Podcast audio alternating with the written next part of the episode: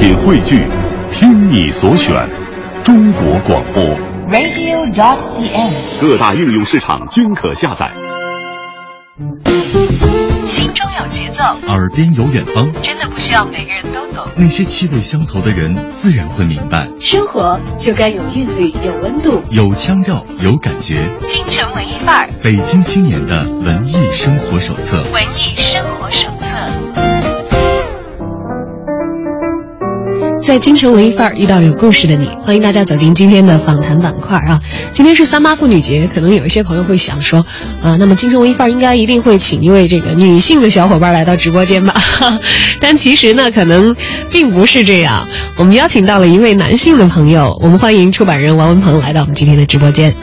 听众朋友，大家好。嗯，文鹏其实是一个怎么说？我觉得会是一个女性的好伙伴儿，因为因为文鹏出版的这个书籍啊，我看过很多，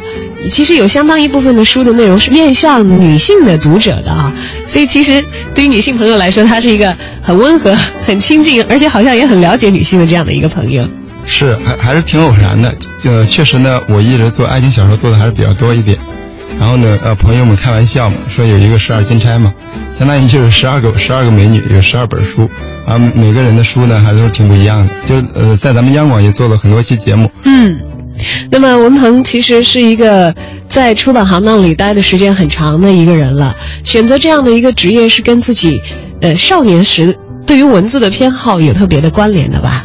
呃。这个这个还是有关联的，因因为我从小的话就是呃刚开始我小时候比较内向的嘛，那时候就看书就读书，然后是一个啊比较个人的行为，就就自己在看。再再后来的话，然然后就上大那个上中学上大学啊，呃然后开始就是说慢慢的接触文字，上的是汉语言文学嘛，正好文艺青年呃完全的文艺青年。再后再后来的话呢，然后就开始呃后来就毕业之后呢，就想比如做什么工作呢？啊，一了解有可能出版社，出版社做出版呢，和和这个相关，呃，更更相关一点，所以有可能走上了出版这条路。嗯，走上出版这条道路，最刚开始的时候，那时候出版行业是一个什么样的状况？那是哪一年？呃，就是我我是零五年，二零零五年的时候，啊，我那时候正好是一个就是出版行业，呃，就是开始有有所变化时候。反正据说啊，当时二零零三年的时候，就是开书会的时候，还是拿拿那个麻袋装那个钱呢。到二零零五年那时候，嗯，还是不错的，嗯，到了二零一五年的时候，就是发生了很大的变化了。哎，你所看到的变化具体都产生在哪儿？零五年的时候，呃，零三年的时候是拿麻袋来装钱，零五年的时候改用什么？那时候，呃，就就进入这行业里，就是出版还是比较好干的，就是书呢还是，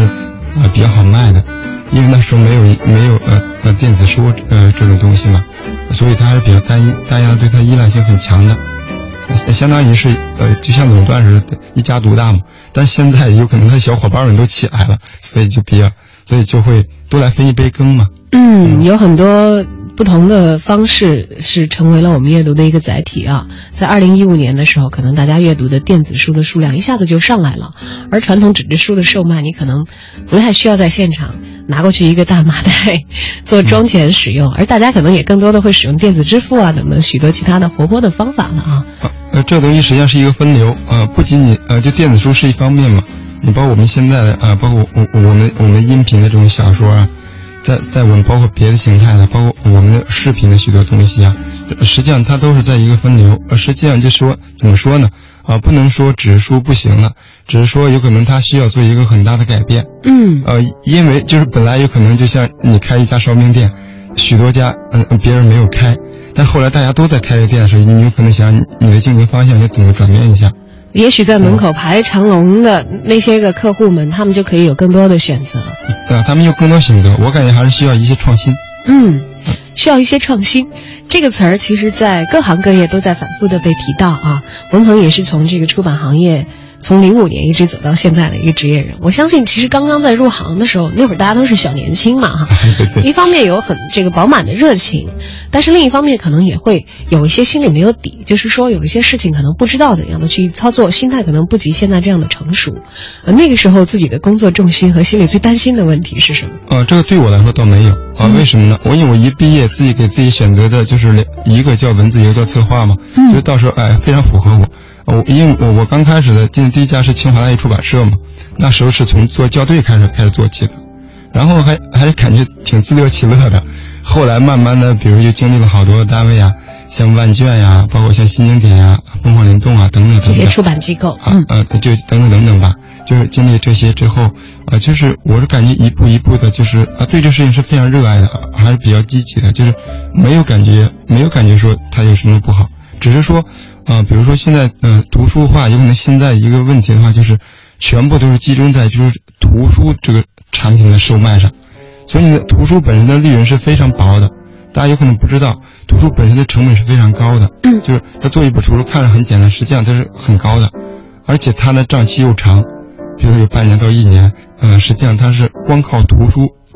本身的卖是非常难的。但是呢，实际上它有很多的，它有很多的创新。呃，你比如最能想到的，你比如说一本爱情小说，你要是能把影视版权卖出去的，它还是很高的嘛。你比如卖个二十万到一百万，这都是挺正常的事情。对这个事儿，好像是这两年当中一个极大的变化啊。嗯我们以前经常在网上看到一些人在感慨，说像这个《步步惊心》，可能全国的观众都知道了。嗯嗯那个是桐华早期的一个网络小说，嗯在网上很火，然后出纸质书，可能基于大量的这个网络阅读的群体，纸质书也卖的不错。但是由于他们卖的时候好像卖的太早了，以至于这样的一些作者，嗯，没有赶上好时候。虽然他们的作品可能引起了广泛的影响，然后在这个影视作品方面也有很大的获利，但其实他们自己没有成为最大的一个获益人。据说好像当年很便宜的价钱，好像三五万之类的都已经售卖出去了。呃，这呃这种挺正常的，呃，因为时代不一样嘛。呃，到今天的话，我发现是非常好的。为什么呢？因为大家想一想啊，这几年，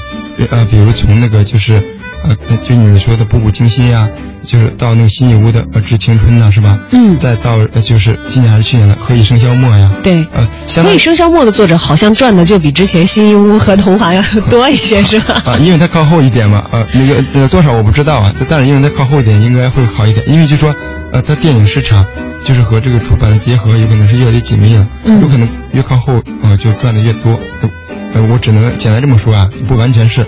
呃，就是像顾漫、顾漫呀、像那个信义屋啊，像他们这些也算是这个一线大咖了，他们嗯都是收获很多的，但他们收获有可能，你看有几个就是完全靠书书籍靠纸质书的，呃呃，他他他们是比较好的，但是纸质书实际上那个钱也挣不了多少钱。因为有一个特别好好玩的事情啊，因为前不久呃有我的作家朋友在鲁迅文学院，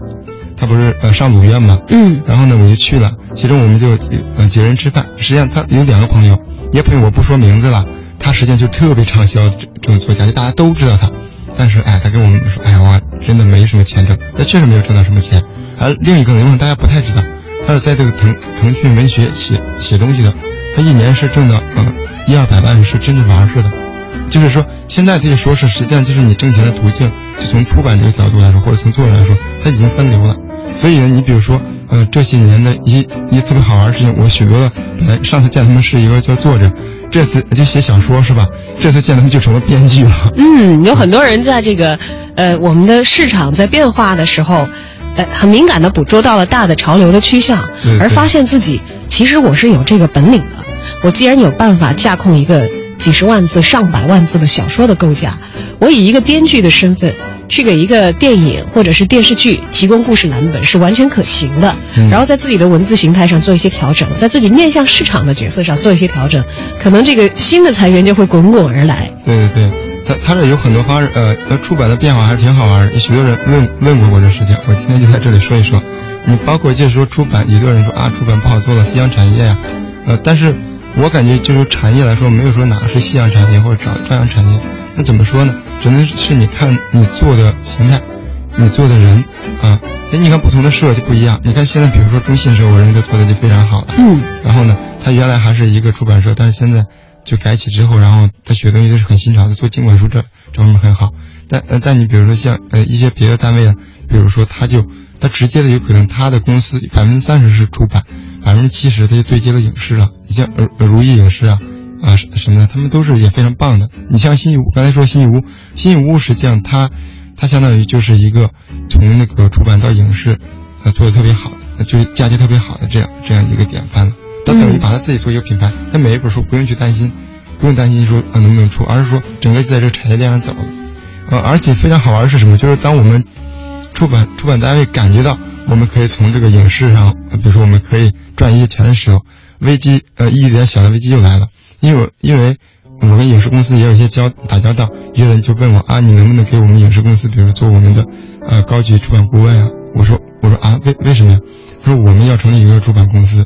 我说你们你们为什么要成立出版公司？就好像没有这个必要哎，好像没有必要，但实际上非常有必要。他们跟咱们是不一样，就我们去成立一个出版公司，我们是靠书赚钱，他们是为了呃要内容要好本子。你比你举个例子吧。他要给你买，呃，怎么着也差二二十万、一百万，有的时候有可能有上千万买买一个本子。对，比如说像现在已经大火特火的六六，可能最早是是作家出来的。对呀，在他还没有成名的时候，可能你买他一个本子很便宜，但是现在人家也已经有市有价了。对啊，跟他的这个出版的商呃出版商来接触的话，你可能就要花一个大价钱再买到一个好的本子。他们现在也很聪明，你比如他他他买他买你一本书，再花个一万多块钱，要是有有的就花的很少的钱。你想想，等差多少倍啊？他就把那本子弄到手里，然后他再挑嘛。哦，明白了。那这样，他其实组建一个这个，他们组组建一个出版机构的话，他的目的并不在于这这书要挣钱，而在于更深一步的进到这个好素材的源头。对对对。以出版商的身份去收集那些非常好的故事，甚至是接触到那些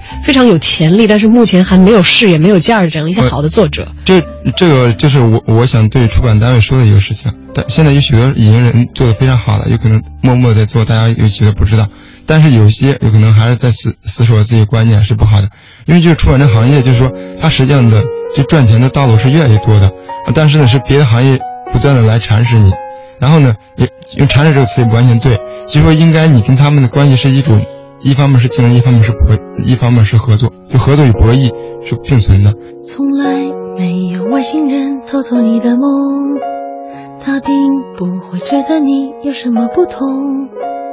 人鱼的傻女儿啊，让俺徒生很头痛。没有了银河世界，怎么闹哄哄？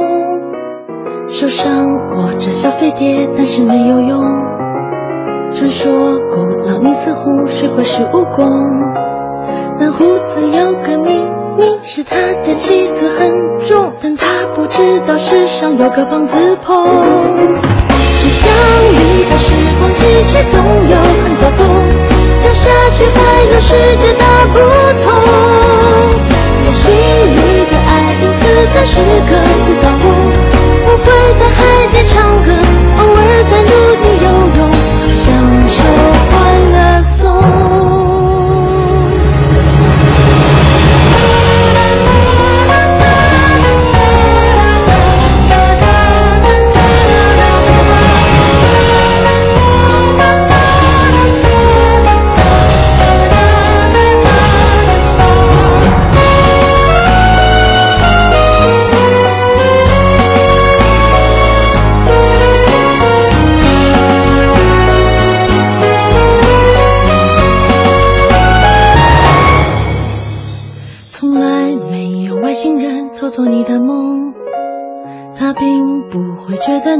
什么不同？人鱼的傻女儿啊，让安徒生很头痛。没有了银河世界，怎么闹哄哄？手上握着小飞碟，但是没有用。传说古老尼斯湖是会是蜈蚣。蓝胡子有个秘密，是他的妻子很重，但他不知道世上有个胖子婆。纸箱里的时光机器总有很多洞，掉下去还有世界大不同。游戏里的爱因此在时刻不倒翁，不会在海底唱歌，偶尔在陆地游泳，享受欢乐颂。纸箱里的时光机器总有很多洞，掉下去还有世界大不同。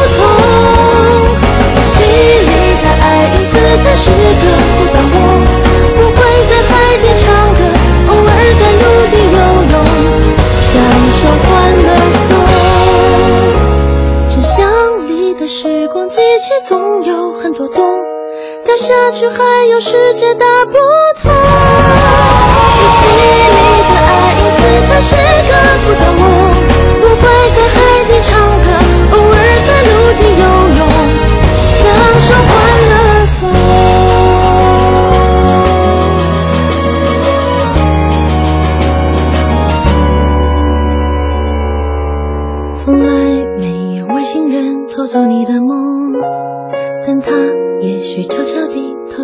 的痛。我们现在经常啊会说到，在这个，呃，互联网的大潮的冲击之下，大家会讲互联网思维，可能这样更多的开放眼光去联动更多的资源，是互联网思维当中的这一个部分啊。但是互联网思维也会遭到一些诟病，意思就是说，好像大家都急于要挣一个快钱，看到眼前的一个利益。嗯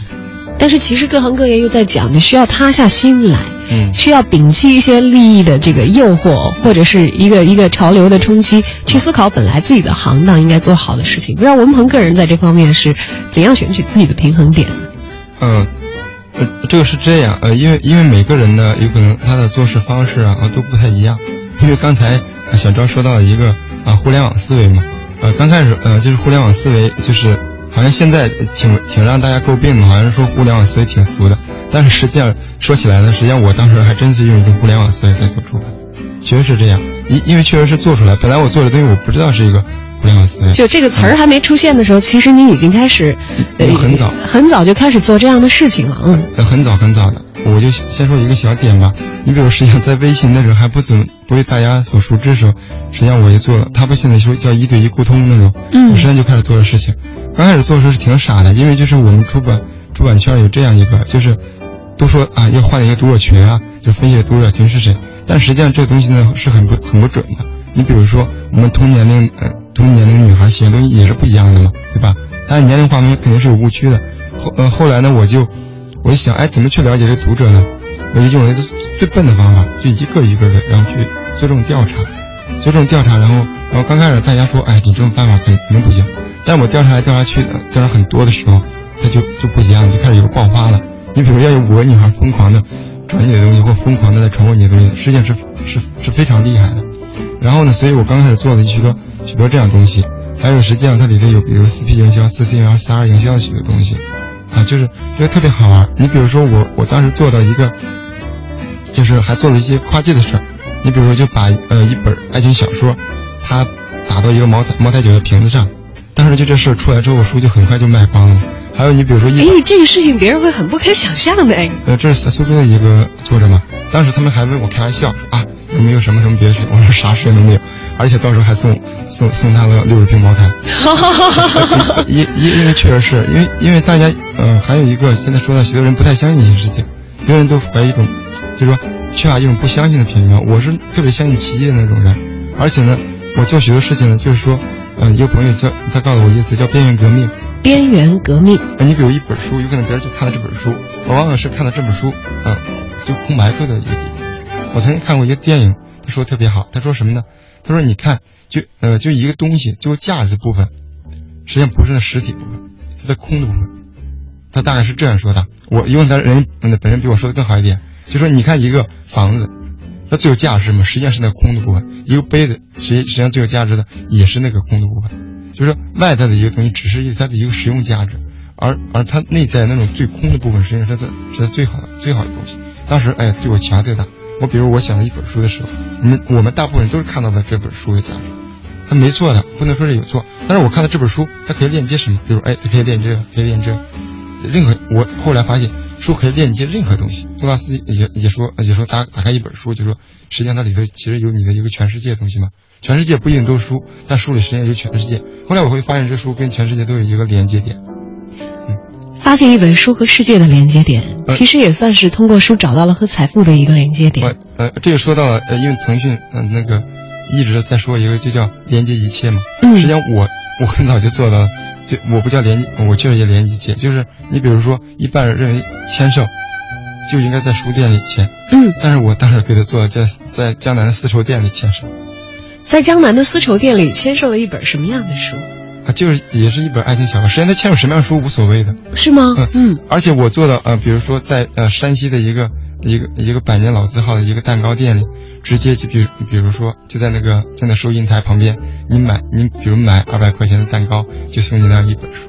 我做这样的事情做的特别特别多。你比如我做的啊、那本旅旅游书，直接呢有可能啊一四那就巴西世界世界杯嘛去年。然后呢，就是那时候直接就说，你比如说你去巴西的话，有可能你可以省五百块钱，那个有那个优惠券，有这个旅游的代金券，直接是这个附在这个书里的。呃，对，没有附在书里，是是在外面合作的。当时比如说呃附在书里的，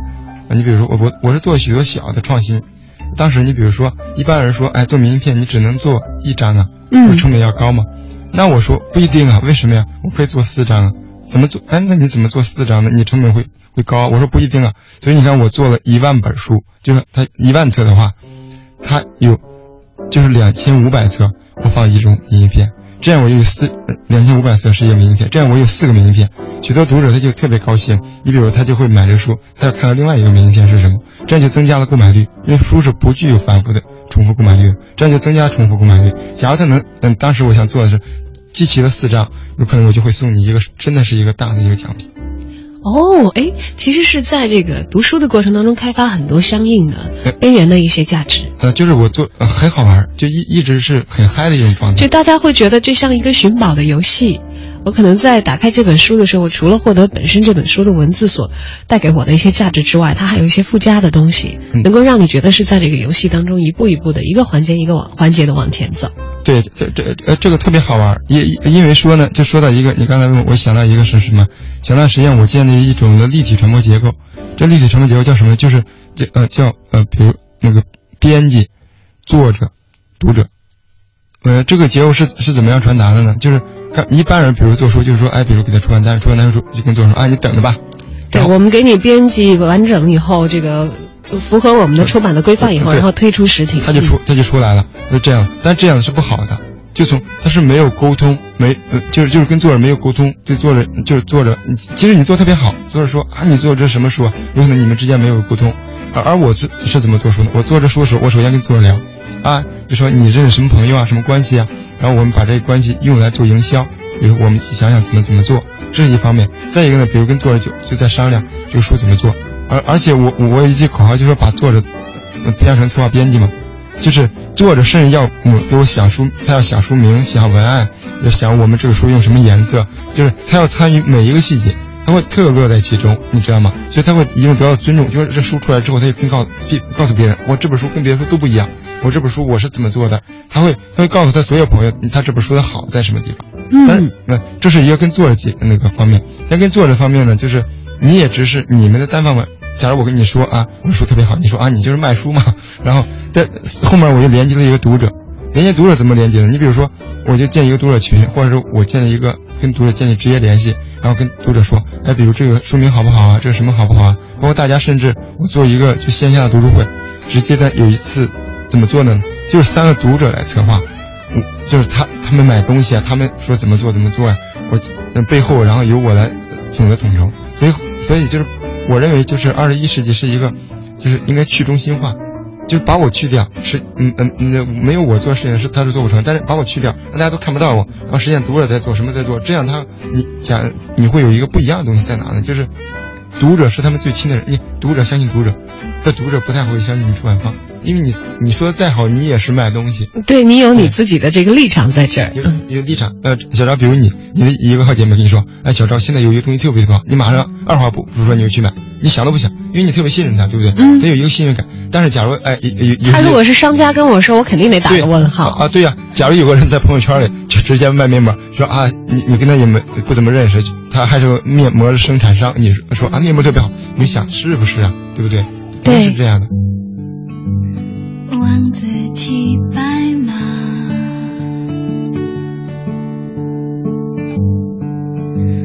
月亮不见了。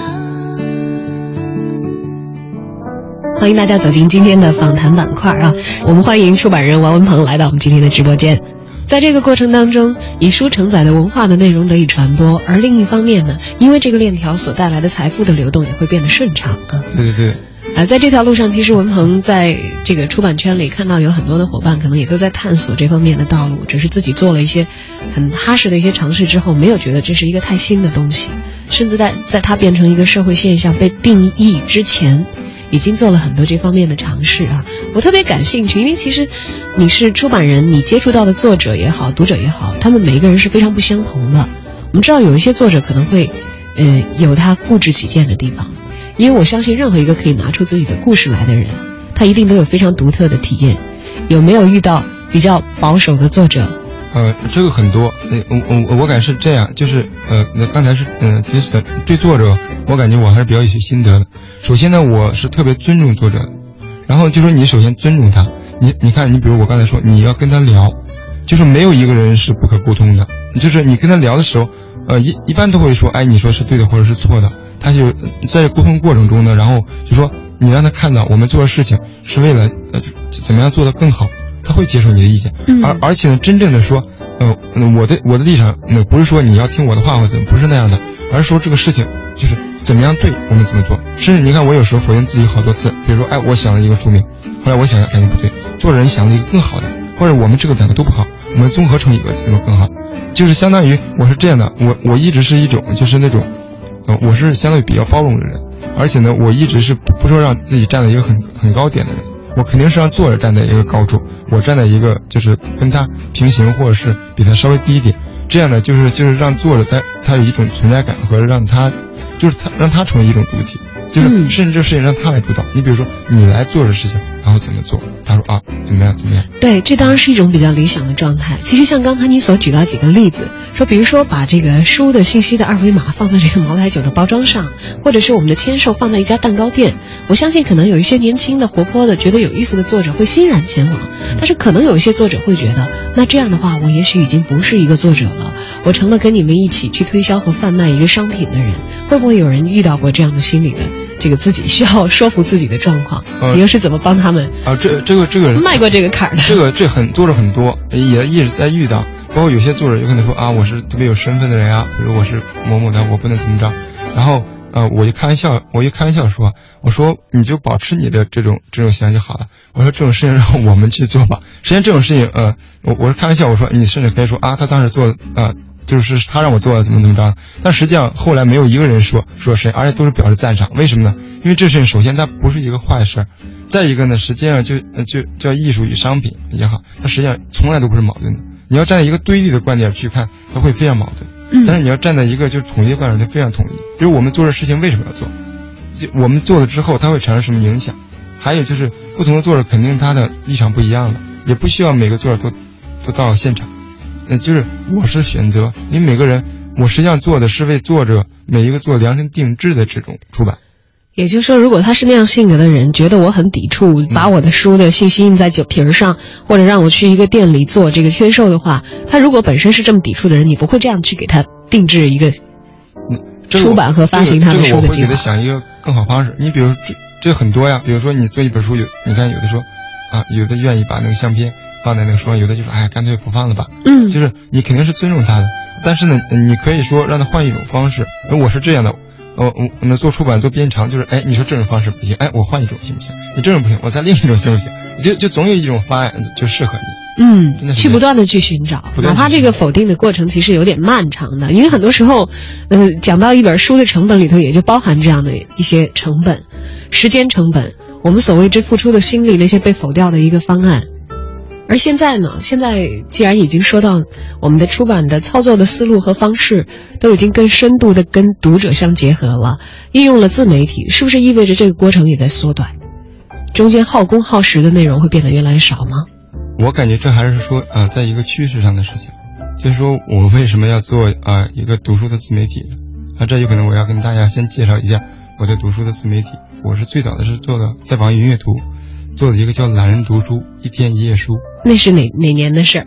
那就是二零一四年二零一三年年底啊，大概是这样，呃，也是一年多吧，一年多。当时的情况是什么呢？我会发现许多人就是，呃，那个呃，许多人，比如说大家不读书了，但是我会发现大家不读书跟不阅读是两个概念，嗯，就是他只不过是不读书这种载体了，因为因为现在到了一个移动互联网的时代了。而且你一个手机可以解决所有问题，甚至你看你在家里电脑离你很近，你就躺在床上，你根本就不动了电脑，动用了手机。所以我我发现这趋势之后呢，所以而且我感觉许多人不读书，那就是比较懒嘛，做了一个比较比较比较趣味的，就叫懒人读书一天一页书。意思是什么？就是你不是说你不是说你没时间读书吗？你懒吗？我给你一种方式，你假如你比如说你上上班的路上，或者或者你吃饭的间隙，你每天只要读一页书就可以，就是你只要用几分钟。你用一分钟也好，十分钟也好，你就来保证读书。结果许多人就跟着我坚持。那一个是最早，现在应该有五百多天的样子。五百多天。再后来呢，我做着做着，然后就开始，呃后后面啊、腾讯呃呃就有了微信了，微信起来以后，其实有很多碎片化的阅读，大家是通过自己的朋友圈儿，对对通过微信上面的一些文字内容来完成的。微微信，我我在微信做了一个叫文鹏天天读书啊，就是文鹏天天读书呢，也也是后来会发现，哎，就是就是像小赵说的，哎，大家，嗯，突然突然你会发现某一天大家不玩微博了，好奇怪，都在微信上了，就是人群都冲到那里去了，啊我就想，啊，那里人群还是比较多一点，然后呢，于是我做了一个文鹏天天读书，啊，这个事情呢，实际上呢还打打动了不少的人，啊，那个为什么说呢？首先，大家都知道做自媒体看起来很简单，但实际上是很累的，嗯。你想想，你需要，呃，选材嘛，你还需要做版面，你还需要就考虑到，比如说别人会喜欢什么样的东西，你不能做一个东西你你很差是吧？所以呢，而我做的是一个天天读书，这就意味着每天都有足量的信息是需要输出的。啊，对呀、你就是相当于，相当于你每天都要都要付出好多心血和什么做这事情，而你做的东西呢，你本身呢，许多朋友说，你说，啊，你赚赚钱吗？我说我说不不赚钱呀、我说不赚钱干嘛？我说，啊就喜欢这个事儿吧，就是我我我做的，实际上许多朋友呢，就是我我也是越做越好，越做越好，然后慢慢慢慢的，实际上我做的东西呢，不是一个说文鹏个人的东西。如果刚开始的时候有可能是一个啊文文鹏个人东西，但后来呢，我做一种叫创意众包。你比如小赵，哎，你喜特喜欢哪篇文章，你就推荐给我，然后呢，我就把它发上去。然后那个另外一个朋友喜欢那喜欢哪文章，就发现我我我感觉符合，然后我就发上去。就就这样慢慢慢慢的，我就形成了实际上后后来有四五个人专门的，然后给我提供非常好的东西，我就会越来越轻松。而而我现在有可能，我未来一百天的我不用愁，我已都已经做好草稿了，都在那都已经有了。所所以这个事情，嗯、还还是感动很多的。在中间有许多朋友，比如就告诉你，有有的说的大的，比如说，哇，你这真是一种慈悲的行为，那说的很大。有的朋友就是说，呃，很年轻的，比如专门就通过飞信给你唱歌听，就是各种各样的事情。还有我在上面一直送书，现在马上送到第二十八期了。我把这些书书，就是为什么要送书呢？也跟出版单位合作，把这些书送给那些朋友，让那些朋友，我我的意思是，即使你不买书，比如，但是我希望我可以送你一本书，嗯你也来阅读。那其实也意味着，在这个过程当中，文鹏天天读书虽然是你自己在操作它，但其实有很多很多的人都在为它工作了。呃，现在是越来越多，嗯呃，现在是是非常好玩的，因为我现在呃，因为我是那种就是不拒绝小事的人，许多人有可能一想做大事，但是我现在就呃跟朋友开玩笑啊，就是有我说实际上往往是做小事发大财，为什么这么说呢？就是呃现在现在你看我做的事情刚开始做，刚开始就是我确实挺挺挺孤单的，就我自己做，但做着做就就像你你在跑步一样，突然间你会发现有些朋友开始跟着你一起跑。因为有些朋友就告诉我说：“文鹏，我已经跟你坚持，我每天都看，我已经坚持一年了。这一年就是说有很多东西已经打动我了，就说不在于说每篇文章都打动他，有可能每某就是即使是一篇文章的一句话打动他，真的在某个时刻对他来说是特别特别有用的。而且除了读这方面，现在呢，就是一方面朋友一起做，还有呢，现在一些商家也开始赞助。比如你看我上次做一个情人节的活动，呃呃，就有朋友呃就专门的，比如说上那个赞助我呃几瓶，然后西班牙的西班牙的这个红葡萄酒。你比如呃现在比如有的想赞助鲜花，还有的有朋友现在马上要做干果，想赞助干果，就是各方面的东西都开始越来越多，就是你会感觉做起来越来越容易了。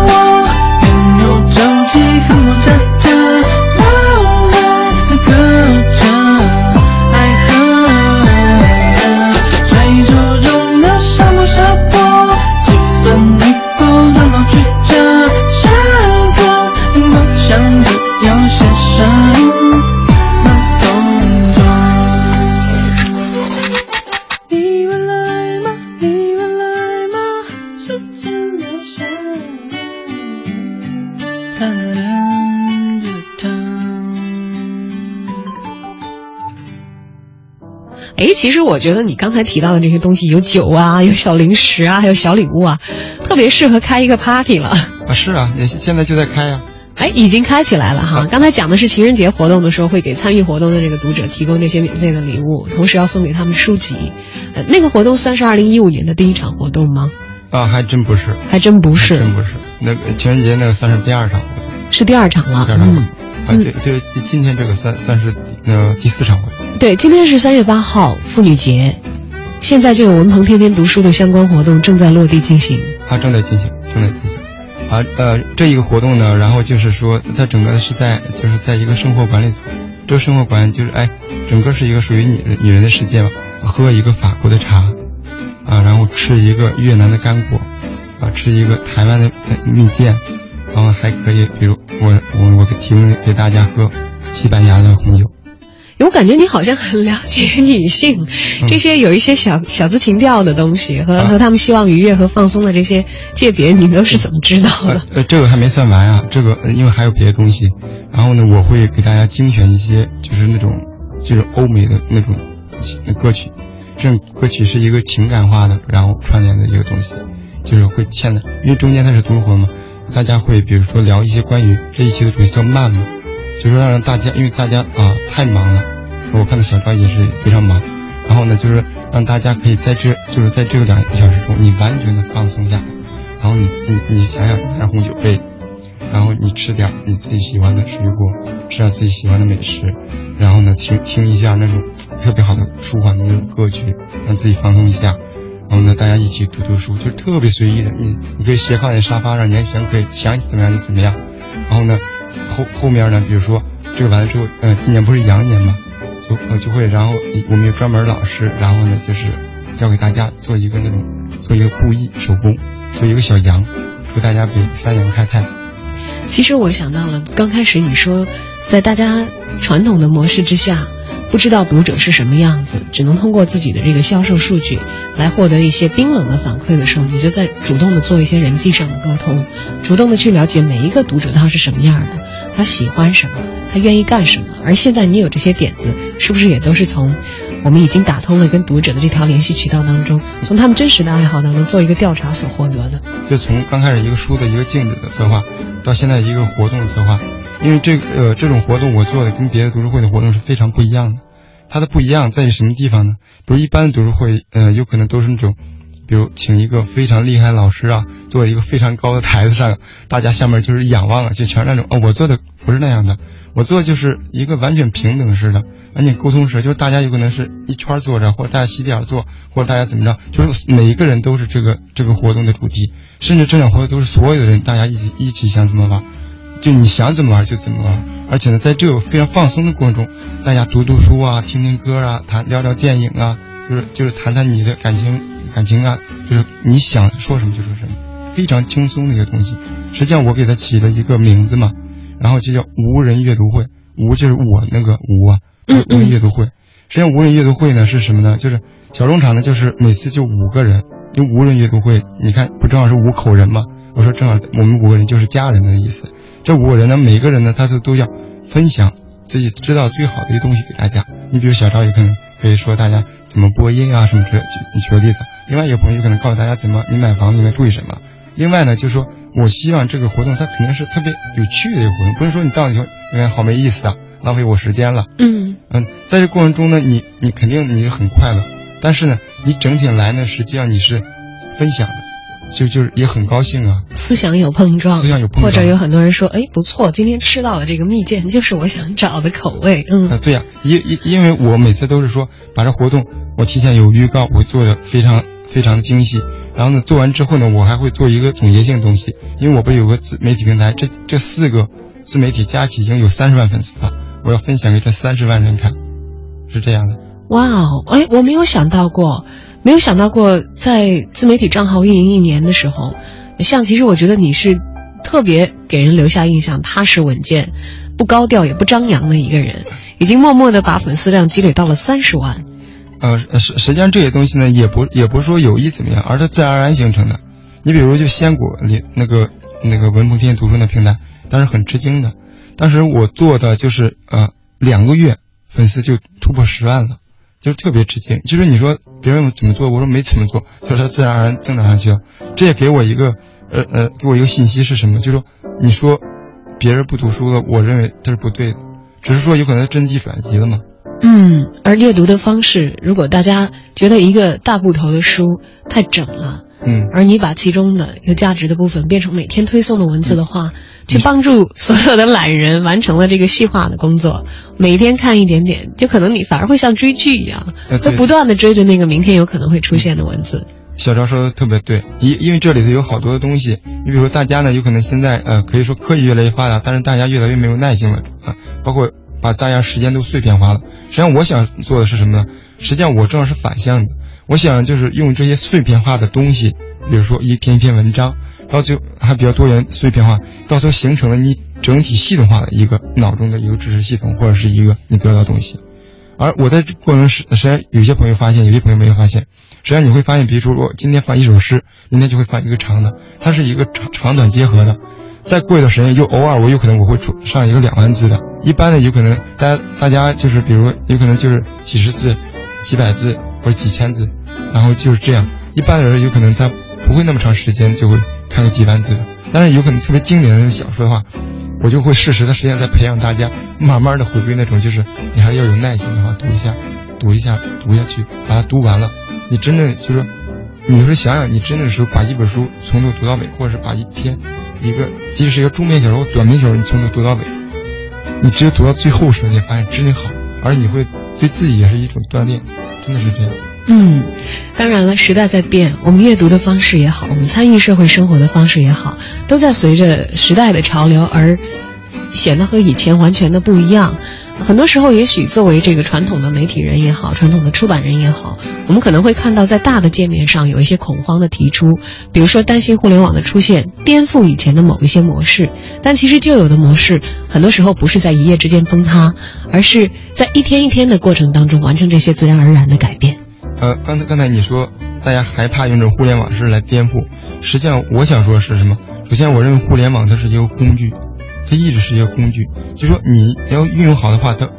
它是非常棒的。再一个，说到颠覆，我认为呃，就是周鸿祎三六零老板周鸿祎说的有，就颠覆是创新，我感觉这个对我特别适用。我最近发现一个事情是什么事情？有许多东西你想做出改变，首先是你自己颠覆自己的开始。你做一个行业，你做久了，然后你感觉是自己别的行业干不了了，这有可能就是你一杯水你满了，这时候呢，许许我看到许多人实际上把这杯水全部倒掉，然后重新又又开始飞，又人生一样，它非常精彩。我想说的是什么？实际上，就我们常常说要发挥自己的优势，但有的时候你你敢于把自己就是清零，实际上也是也是一种非常大的勇气。嗯，我们每天可能从我们生活的方式的转变开始，就已经是在转变我们自身。当然，如果你够积极、够向上的话，任何的改变都不是需要害怕的，因为容易接受变化，勇于接受变化，勇于在变化当中找到新的自己，这也是年轻的一个非常显著的特征。好，今天非常感谢文鹏来到我们的直播间，跟我们一起共度欢乐的 三八妇女节啊。那么今天呢，文鹏天天读书也会有三八妇女节的相关的线下活动，而在接下来的时间，如果你关注文鹏天天读书的话，也会知道我们不定期的一些落地活动的具体的时间、地点和参与的方式。好，那么今天的节目就到这儿，也感谢文鹏的光临，感谢您的收听，再谢见。谢谢小张，嗯。寂寞，我的心底夺取我心性的名义，只有你温暖着我，也许你轨迹要循环不息，感激你明白无人愿意踏上我的心。